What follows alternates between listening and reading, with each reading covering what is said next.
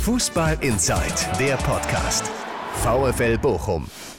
Drei Spiele, sechs Punkte. Normalerweise würde man bei Zweitligist VfL Bochum von einem mehr als gelungenen Start in die neue Saison sprechen. Zumal das erste Spiel gegen Top-Aufstiegskandidat Köln verloren gegangen ist. Aber eben nur normalerweise. Denn die Pokalblamage und das 0 zu 1 gegen Regionalligist Weiche Flensburg haben Spuren hinterlassen. Sowohl bei Mannschaft und Trainer. Robin Hood spricht von einer schwierigen Phase, wenn er an die Woche nach dem Pokal aus denkt. Und das ist noch ein wenig untertrieben. Zum ersten Mal, seit er im Februar dieses Jahres den Verein übernommen hat, bekam Dutt mächtigen Gegenwind aus dem eigenen Umfeld. Doch Dutt sieht sich auch als Bochumer Ruhepol, der den Verein verstanden hat und mit aller Seriosität beruhigen kann. Er sei zu lange dabei im Geschäft Profifußball, um bei der ersten berechtigten Kritik schon Druck zu verspüren. Doch den wird es bald noch mehr geben, sollte eine große Baustelle nicht behoben werden. Dutt verweist zu Recht darauf, dass ihm drei Kreativspieler mit Thomas Eisfeld, Sebastian Mayer und Sidney Sam aus unterschiedlichsten Gründen momentan nicht zur Verfügung stehen.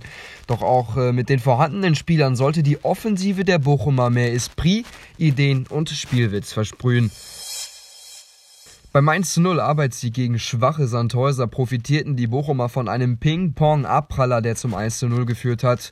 Ohne diese Szene wäre das Spiel womöglich torlos ausgegangen.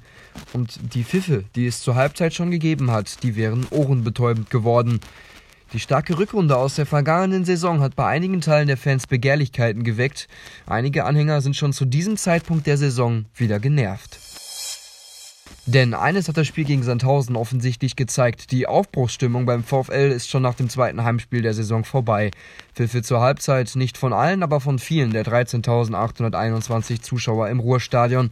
Ein zugegeben sehr Mauerwert für ein Freitagabendspiel um 18.30 Uhr in der zweiten Bundesliga. Eigentlich ist das die perfekte Anstoßzeit. Diese Pfiffe haben erste Risse im Verhältnis zwischen Mannschaft und Fans hervorgerufen. Stürmer Milos Pantovic hat gar kein Verständnis für die Reaktion der Fans. Ich denke nicht, dass die uns äh, hätten auspfeifen müssen, weil das Spiel war jetzt nicht so schlecht, meiner Meinung nach, dass die pfeifen müssen, aber gut.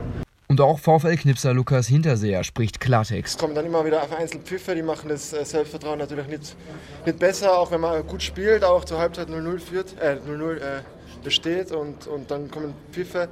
Ähm, verunsichert natürlich die Mannschaft, obwohl wir eigentlich gut gespielt haben, hat das der Trainer auch nochmal in der Halbzeit gesagt. Deswegen ähm, wollten wir das äh, 1 0 dann auch über die Runden bringen, damit nicht noch mehr wird.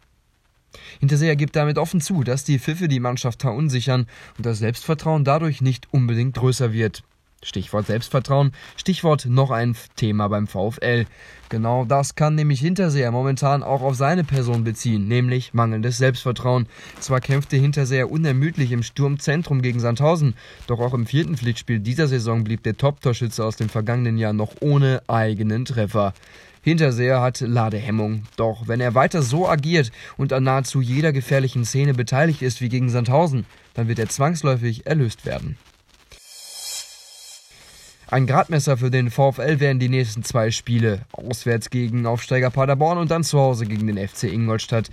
Mal sehen, ob der Nachhall der Pokalblamage dann weiter aufflammt oder dann doch erstickt ist.